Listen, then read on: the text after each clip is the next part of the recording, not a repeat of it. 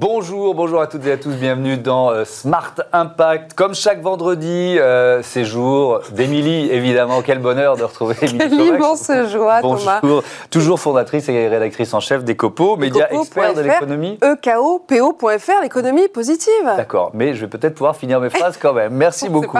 Allez, euh, comme chaque vendredi, on vous propose aussi le grand entretien. Euh, Aujourd'hui, c'est Céline Puff Hardichvili, euh, cofondatrice de l'agence de RP Look Sharp, co-signataire du livre L'entreprise contributive, concilier monde des affaires et limites planétaires. Elle participera à notre débat sur les freins à dépasser pour devenir euh, justement entreprise contributive. Elle sera euh, accompagnée de Fabrice Bonifay, directeur RSE et QSE du groupe Bouygues et président du C3D. Enfin, dans euh, Smart IDs, Arnaud Lancelot, cofondateur, directeur général de Cozy. Cozy, c'est une marque de cosmétiques zéro déchet qui se lance dans le vrac. Voilà pour les titres, c'est le grand entretien et c'est tout de suite.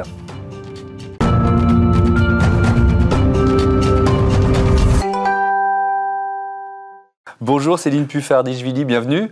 Bonjour, merci Thomas. Heureux de vous retrouver. Vous êtes donc euh, euh, co-signataire avec Fabrice Bonifay qui nous re- rejoindra tout à l'heure de ce livre L'entreprise contributive, concilier monde des affaires, limite euh, planétaire. Il sort euh, chez euh, Duno le 14 avril prochain. Déjà, on peut démarrer par une définition. C'est quoi une entreprise contributive? Ah, C'est une, euh, une très bonne question et c'est une entreprise qui contribue positivement euh, à son écosystème. Alors, on a tendance à confondre euh, activité économique et impact positif. Une entreprise qui dirait je crée des jobs, euh, je produis euh, des- de la valeur pour mes actionnaires, euh, ben, on se dit bah, c'est déjà pas mal. Et en fait, non, ça suffit plus.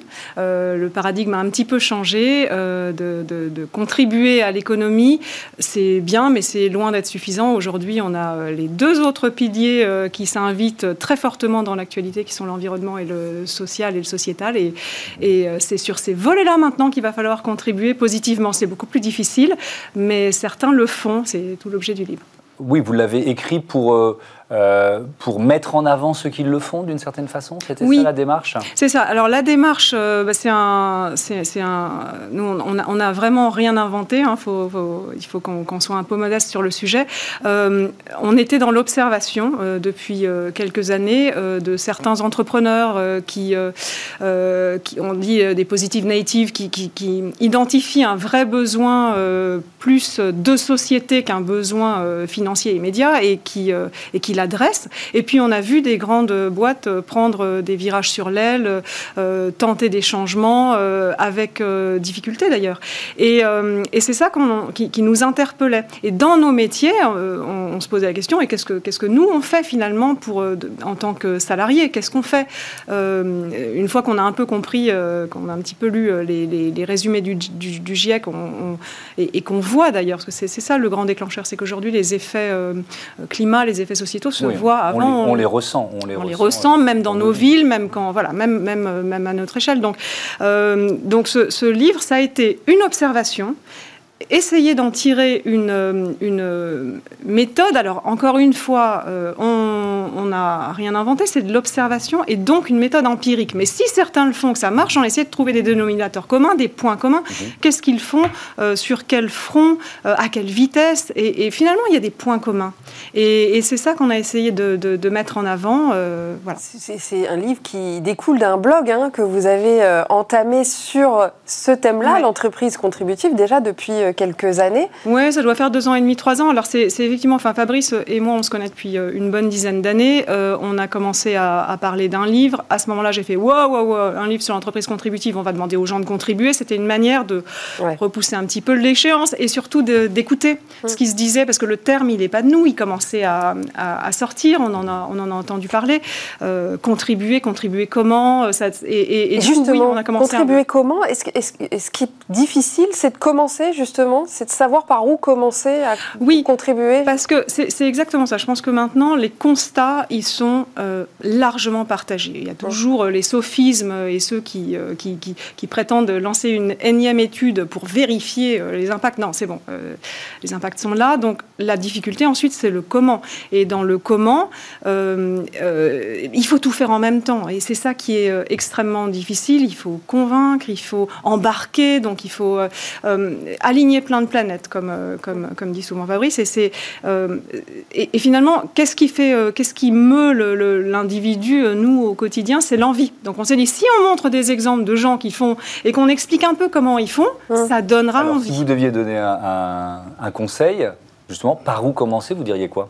Alors, déjà, euh, ben, ne pas se voiler la face. Premier truc, c'est essayer euh, de lire le journal, de se dire, mais en fait, euh, où on va Voilà, sortir de sa petite bulle. Mmh. ce qui manque le plus et ce qui, fait défaut, et c'est pas que les entreprises, hein, c'est tout le monde, c'est finalement le la compréhension euh, globale et finalement toutes ces interactions, euh, c'est d'où le succès des fresques du climat. C'est bien pour montrer que tout est lié, etc. Donc c'est d'abord ce qui manque, c'est comprendre et ensuite de, effectivement euh, quand on est, ça suppose, pardon de vous interrompre, est-ce que ça suppose de de faire une sorte d'audit RSE de son entreprise ah avant bah de se lancer. C'est ça, il faut la, première phase. C'est le début. Euh, alors la RSE ne suffit pas parce que la RSE c'est la compliance, mhm. euh, euh, c'est la RSE c'est bien voir où on est responsable et de quoi. Mais ensuite dans le, la transformation, la RSE n'est pas encore ne, transforme pas. Mhm. Ce qu'il faut c'est effectivement en entreprise se rendre compte de tout ce qu'on fait pas bien pour moins faire pas bien. Mais pour, pour, passer ce niveau zéro et faire bien, qu'est-ce qu'il faut faire? Là, il faut changer les modèles d'affaires. C'est beaucoup plus difficile. Donc, le premier constat, c'est de, de, comprendre que c'est pas euh, l'économie qui gouverne notre monde, c'est le, c'est, les écosystèmes, c'est, le, la physique. Une fois qu'on a intégré ça, alors on se dit bon ben finalement, qu'est-ce qui va pas dans mon modèle d'affaires? Le, sujet de, de, la raison d'être est très intéressant parce qu'il fait se poser des questions. Qu'est-ce qui irait mieux si mon mmh. entreprise n'existait pas? Justement, ce qui est difficile, c'est d'avoir des, des outils, des, des, outils de mesure, des repères justement pour mm-hmm. Savoir où aller. Est-ce que euh, vous donnez ces clés-là dans, dans, le livre justement Oui. Pour qu'on puisse un petit peu euh, accompagner ces entreprises qui ne savent pas trop sur quoi se baser? Parce que c'est du cas par cas en fait. C'est un peu ça la difficulté. Oui. C'est qu'on essaie de, de, copier un peu le voisin même si euh, on n'est pas sur les mêmes secteurs d'activité, pas sur les mêmes métiers. Les mêmes enjeux, les mêmes, les mêmes enjeux. Non, non, c'est vrai. Euh, mais il y a un dénominateur commun à, tout ça, c'est qu'aujourd'hui, la mesure de la performance, elle se fait sur des KPI euh, euh, qui sont un peu hors sol. On fait exprès de pas compter ce qui nous arrange pas. On compte pas les dégradations. On ne met aucune provision pour restauration des sols, de l'air pur, etc. La liberté d'entreprendre, aujourd'hui, ma liberté d'entreprendre, eh ben, elle peut être d'extraire, mais jamais de, de, de réparer la liberté des autres à ne pas pouvoir respirer comme il faut. Ça, c'est Enfin, c'est ça, en fait, le, un, des, un des KPI majeurs à, changer, c'est euh, l'immatériel. Hum. Comment mesurer tout ça? Le jour où ça, ça rentre dans les bilans comptables, et il y a des, des, tas d'expérimentations en ce moment sur euh, la comptabilité intégrée, euh, ce serait, ça, va un petit peu révolutionner, en tout cas, l'ordre du CAC 40, parce que les entreprises aujourd'hui qui gagnent le plus, bah, c'est celles qui réparent le moins, hum. puisqu'elles hum. elles, elles, éludent. alors là, on parle des, des grandes entreprises, mais ça, veut dire de ne pas compter la même chose, mhm. pas les mêmes KPI. On, va revenir évidemment sur toutes ces thématiques euh, avec Fabrice Bonifay dans quelques minutes, mais je voudrais qu'on parle aussi de, euh, de votre travail au sein de l'agence euh, Look Sharp. Quand vous, quand vous accompagnez les entreprises dans leur communication, comment vous appliquez justement les, les, principes qui, vous, voilà, qui sont les vôtres depuis, depuis des années? Oui, alors bah, ça, c'est drôle parce que quand on dit qu'on fait qu'on est dans une démarche de raison d'être pour une entreprise. Mhm. Euh, c'est Elisabeth Laville aussi qui dit ça. C'est il y a des renoncements. Euh, forcément, quand on prend conscience de, ce qu'on fait, il y a des renoncements. Moi, dans mon métier, il y a des années, un jour, j'ai pris conscience que je faisais du greenwashing. Et aussi, j'ai pris conscience qu'il y avait des clients pour lesquels j'avais aucune envie de travailler. C'est-à-dire, je me disais, ce modèle-là, c'est pas un modèle auquel j'adhère. Donc, un jour, j'aimerais servir des entreprises qui ont un modèle, certes, pas parfait, personne n'est parfait, mais au moins j'y crois et je me dis, tiens, ça, ça a du sens pour la société. Donc, le jour où vous mettez ça en place, donc ça c'est notre façon euh, un peu moins formelle que pour une grande entreprise d'avoir une, raison d'être. Donc aujourd'hui on est une, agence des transitions, on essaye d'accompagner les transitions. Ça veut dire des clients qui soit eux-mêmes portent les transitions pour les autres, soit qui eux-mêmes sont sur ce voyage, mais ça veut dire qu'ils ont pris conscience, établi un chemin, honnêtement et avec transparence, ils savent où ils en sont, ils sont prêts à le dire et on est prêt à montrer une vision. Donc c'est ça. Oui, donc ça veut dire que vous, pardon, vous vous bannissez pas certains secteurs d'activité. L'important c'est le. C'est le chemin. C'est le chemin. Mais vous euh, bannissez des entreprises. Alors, certes, et je ne les citerai pas, mais oui, bien sûr, il y a des entreprises pour lesquelles on n'aurait pas envie de travailler et parce qu'en plus je pense qu'on ferait pas du bon boulot. Enfin, moi, depuis que, je, que j'ai pris ce, ce contre-pied, euh, je pense que je, on fait du, meilleur boulot, on se challenge énormément, on se remet en question, en, se permettant de questionner nos clients. Bah, ils, nous, mettent aussi au pied du mur. Bah, alors, proposez-nous mieux comment est-ce qu'on peut faire, euh, ni faire du greenwashing, ni faire du green hiding présenter réellement ce qu'on fait bien, ça nous fait tous progresser. Donc dans nos métiers, pour mon métier euh, RP qui, peut avoir mauvaise réputation, je, pense qu'il y, a du boulot à faire. Aujourd'hui, c'est la journée euh, contre la pub. Je pense qu'en communication, on a pas mal de questions à se poser. Donc on se les pose. Moi, dans mon métier, ça se traduit comme ça. parce que mon impact en agence, il n'est pas dans est-ce que mes salariés prennent le vélo pour aller bosser? Mmh. il est dans pour quelle boîte on travaille et, pour, et quel modèle d'affaires et de société donc on prône? Finalement, ce qui passe dans les journaux finit par rentrer. Euh, voilà. Et on continue d'en débattre et on, va approfondir ce que vous avez commencé d'aborder, les, les, freins à dépasser pour devenir une entreprise contributive. Ah, on n'a pas dit que ça allait être simple.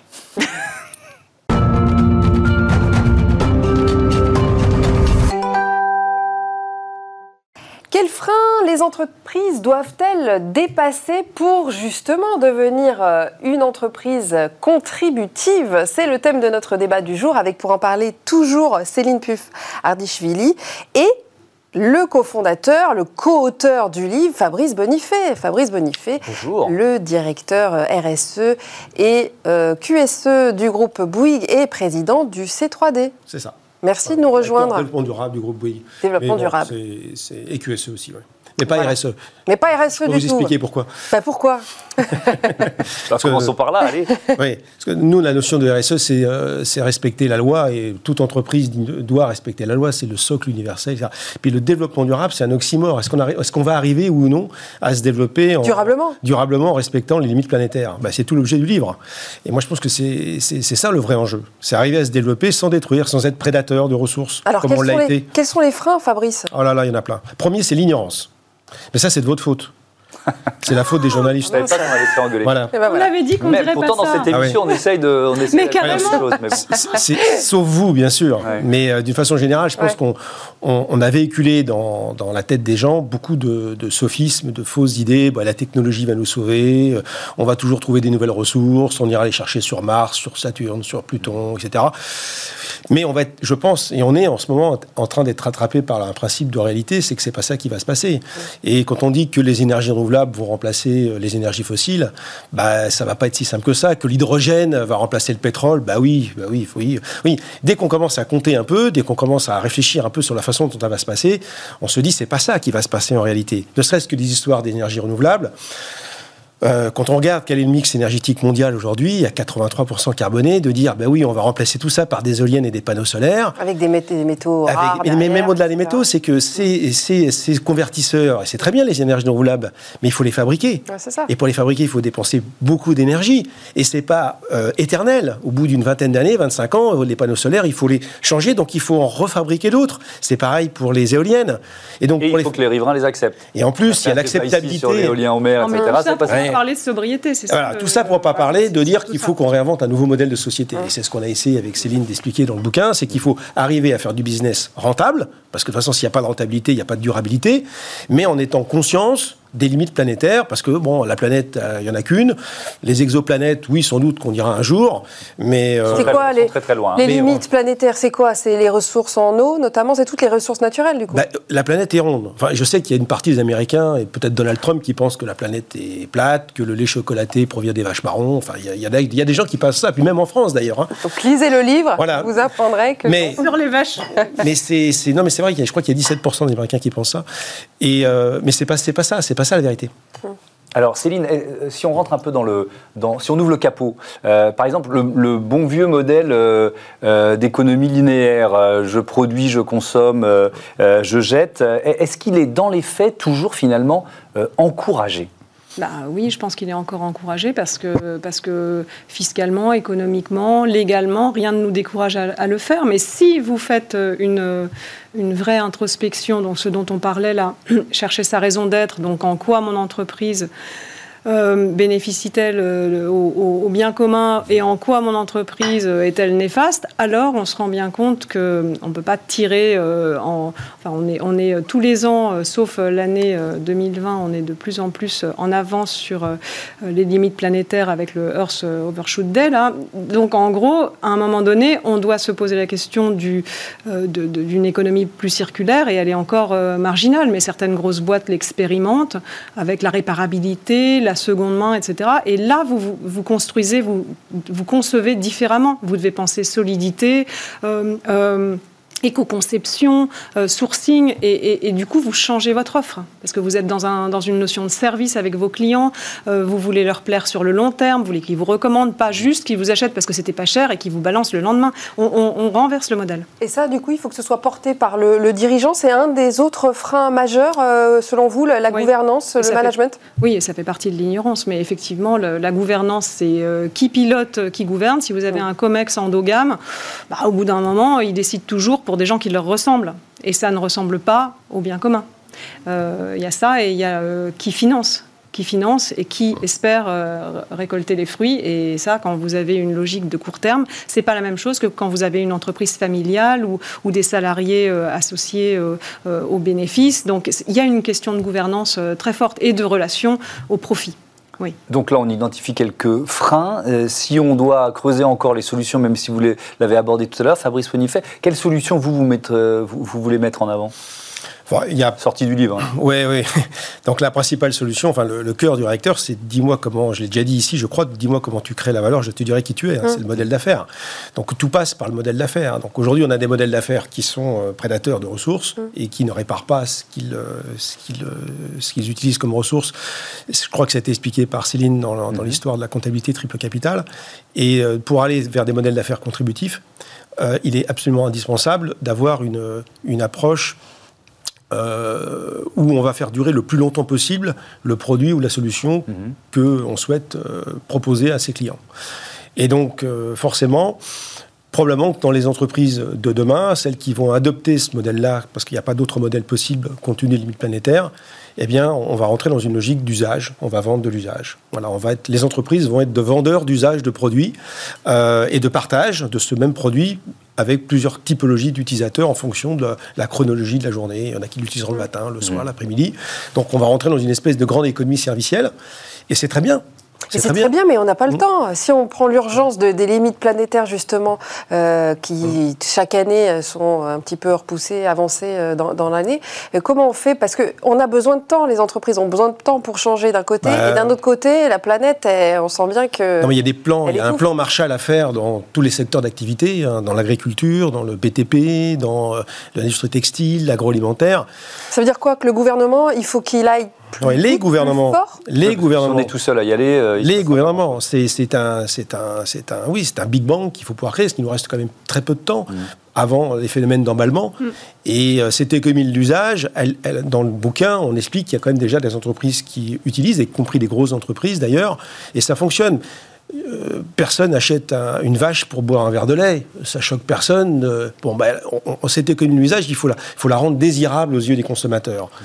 Bon, eh bien, je pense que petit à petit, euh, on va pouvoir s'habituer à ça, mais il faut avoir des exemples. Mmh. Et Alors, dans le bouquin, on a voulu citer des exemples. Alors justement, Céline euh, Puffer-Dijvili, est-ce que c'est plus facile ou plus difficile pour une grande entreprise? Est-ce que la question de la taille de l'entreprise joue?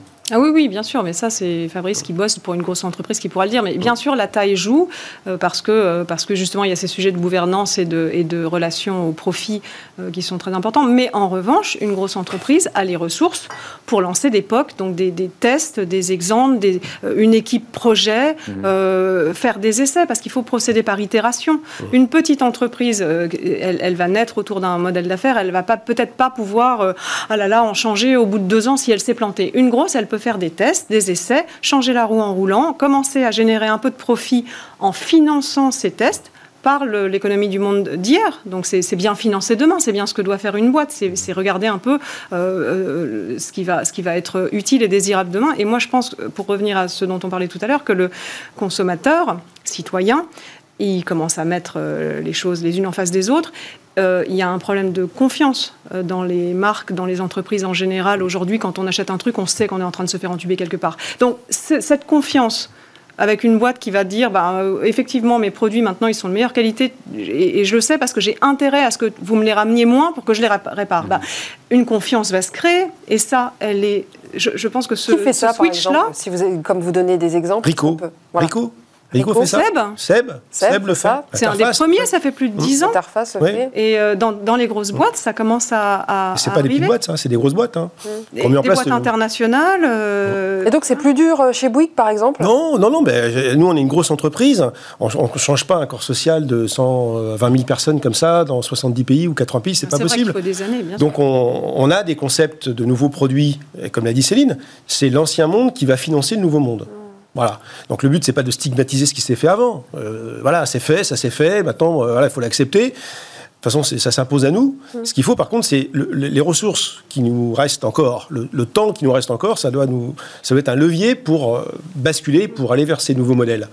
Voilà, on a 10 ans, on a une génération, allez, pour se transformer, parce que si on n'y arrive pas, c'est quand même un avenir détestable qu'on va laisser à nos enfants. Alors moi j'aimerais bien quand même dire, on n'arrête pas de dire on a 10 ans, 2050, etc. Euh, c'est pas l'avant-veille qu'il faut s'y mettre parce que là, par exemple, depuis qu'on a tous, euh, enfin pas tous, signé l'accord de Paris, euh, rien passé. en fait, ça continue à monter comme ça. Donc, est-ce que tout le monde. Euh, alors, je suis d'accord, il y a Avec la crise de la Covid, on a un petit peu. oui, mais il y aura un effet rebond. Il va y avoir un effet rebond. rebond et puis on n'a pas changé le modèle. Et puis c'est subi. Oui, ça va redémarrer très fort et avec les, euh, avec les principes. Si on n'a pas changé le modèle, ça, ça repart comme avant et, mmh. euh, et donc euh, ça n'a pas de ça n'a pas de sens parce qu'en plus les, les gens se disent ah ben là on a tellement souffert, on a on a besoin de, de revivre. Mais un, une une une sobriété choisie et une sobriété subie, c'est pas du tout la même chose. Il vaut mieux la choisir, quoi. Hein.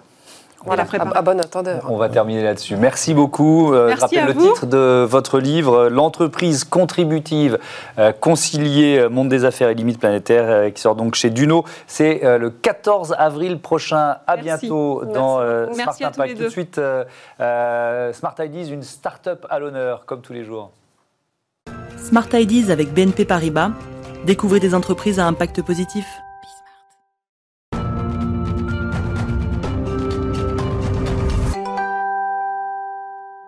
La bonne idée du jour est signée euh, Arnaud Lancelot. Bonjour. Bonjour. Bienvenue. Vous êtes euh, cofondateur, directeur général de COSI, marque de cosmétiques. Quand et avec quelle idée surtout vous l'avez créée? J'ai effectivement lancé euh, COSI, une marque de soins cosmétiques, avec mes deux associés en 2017. Il faut voir que dans, à l'époque déjà, on entendait de plus en plus, on lisait de plus en plus des phrases comme consommer c'est mal, produire c'est mal, voyager c'est mal, mmh. etc. Nous, ce qu'on veut clamer haut et fort, c'est que non seulement c'est anxiogène, mais en plus c'est faux.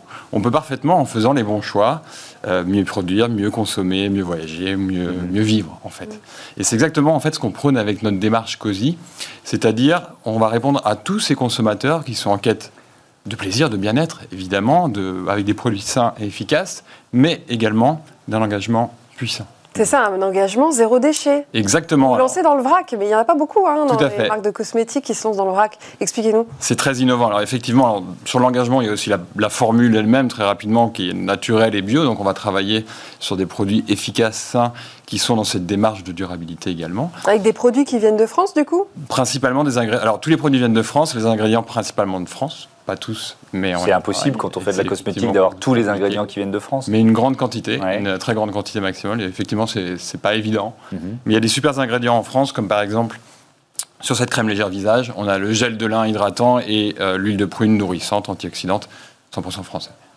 Et évidemment, vous le disiez, il y a tout ce qui va autour dans la durabilité. Mhm. C'est-à-dire que nous, tous nos soins sont dans des flacons, dans des pots. Euh, qui sont en verre et donc rechargeables à vie. On, est dans cette démarche où on va plus jamais jeter l'emballage. Alors ça marche comment le vrac? Comment vous, appliquez ça euh, au domaine des cosmétiques? Oui, alors il n'y a pas on a deux solutions. Il y a une solution qu'on appelle la consigne et l'autre qui est plus effectivement la recharge vrac. La consigne, c'est traditionnel. On a 300 points de vente où Le consommateur va payer 1,50€ de plus pour son flacon, son pot. Mhm. Il va pouvoir le rapporter et nous, on le récupère et dans des conditions d'hygiène cosmétique, on va pouvoir le laver, le re-remplir, le remettre sur le marché. L'autre solution, effectivement, qui est extrêmement innovante, et c'est là qu'on se dissocie beaucoup, c'est sur, on a développé une machine qui s'appelle la doseuse, qui est déployée dans, dans 50 points de vente, un peu plus de 50 maintenant dans toute la France, qui va permettre cette fois-ci au consommateur, avec un flacon vide, de remplir son flacon, le recharger, la quantité qu'il veut. Donc on a la juste dose, on ne jette plus, économie circulaire, mhm. et on ne gaspille plus puisqu'on prend que la quantité dont on a besoin. Ça veut dire que vous avez mis au point une machine qui elle-même va remplir vos propres produits, c'est ça? Exactement. Innovation mondiale, brevetée, et effectivement qui est, euh, qui est hyper innovante et qui permet en plus aux consommateurs d'être dans cette action ludique engagée euh, qui, est, très fidélisante évidemment. Et vous êtes où exactement cette machine-là Dans les réseaux de distribution euh, On est dans, effectivement dans, bah, je disais un peu plus de 50 points de vente. Il y a un peu tout. il, y a il y a beaucoup d'épiceries de, centre-ville qui sont des, euh, des, petits magasins souvent dédiés au bio, dédiés au vrac, mhm. et de plus en plus dans des canaux accès beauté, comme par exemple, on a notre corner au BHV ou d'autres points de vente dédiés à la beauté. Partout en France oui, tout à fait. Quand vous avez créé la marque en, 2017, est-ce que vous étiez un peu seul sur ce créneau qui, depuis, on, mm. a, on a, reçu pas mal d'initiatives mm. euh, dans, mm. cet esprit et depuis se, se, charge de, de, concurrents Comment vous vivez ça? Bah, Effectivement, mais nous, on, trouve que c'est bien et on l'encourage. C'est-à-dire, on, a notre, on trace notre voie, on est en très forte croissance et on est très heureux avec ça et on innove constamment. Donc là, on va lancer la, la dosette qui est une machine plus petite, plus compacte qu'on va pouvoir déployer encore plus massivement mm-hmm. pour des produits moins sensibles. Mais l'idée aussi, c'est d'embarquer toute l'industrie vers cette nouvelle voie qui nous paraît plus durable. Donc, très concrètement, les concurrents qu'ils font, on trouve ça super, et même on essaye même à notre échelle d'embarquer des grandes marques dans l'aventure, puisqu'on a déjà conseillé, accompagné les grandes marques en leur proposant des solutions de machines euh, de vrac réutilisables. Comment vous voyez la, suite, les, projets pour, euh, pour cette année et pour les années à venir? Bah, Nous, on continue de déployer notre gamme pour avoir une routine de soins complète et pour que le consommateur puisse avoir tous ses besoins remplis et qu'il puisse être donc rechargeable. Donc on va euh, à fond dans cette direction et c'est ce que je vous disais, toujours en innovant sur les produits bien sûr, mais aussi sur les machines. C'est important que la doseuse, je vous le disais, est dans des points de vente à forte fréquentation, avec des produits sensibles. Il faut aussi qu'on puisse aller un peu plus massivement dans des canaux de distribution sur des produits euh, moins sensibles, où on va pouvoir être plus dans toute la France. Et un petit mot sur les ingrédients alors que vous avez dans vos, dans vos cosmétiques? Oui, donc beaucoup de, je vous disais, d'origine française. On va systématiquement mettre à l'honneur des, ingrédients stars. Donc je vous disais tout à l'heure euh, l'huile de prune. Je vais prendre l'histoire du, gommage. Euh, Mais alors très vite, hein, parce qu'il nous reste 10 secondes. gommage visage qui me plaît beaucoup. L'huile de prune, et on est, qui, qui, vient d'Agen. On extrait le, noyau, on extrait l'huile de prune et on pile le noyau pour avoir l'exfoliant naturel. Faudra tester, hein, Thomas. Bah oui, sûrement. Merci beaucoup. Bon vent à, à Cozy. Merci Émilie. On se retrouve euh, vendredi euh, prochain. Euh, moi, je vous donne rendez-vous demain pour Smart Future, l'émission des entreprises qui innovent. Bon week-end à toutes et à tous. Sur la chaîne des audacieuses. Et les audacieux.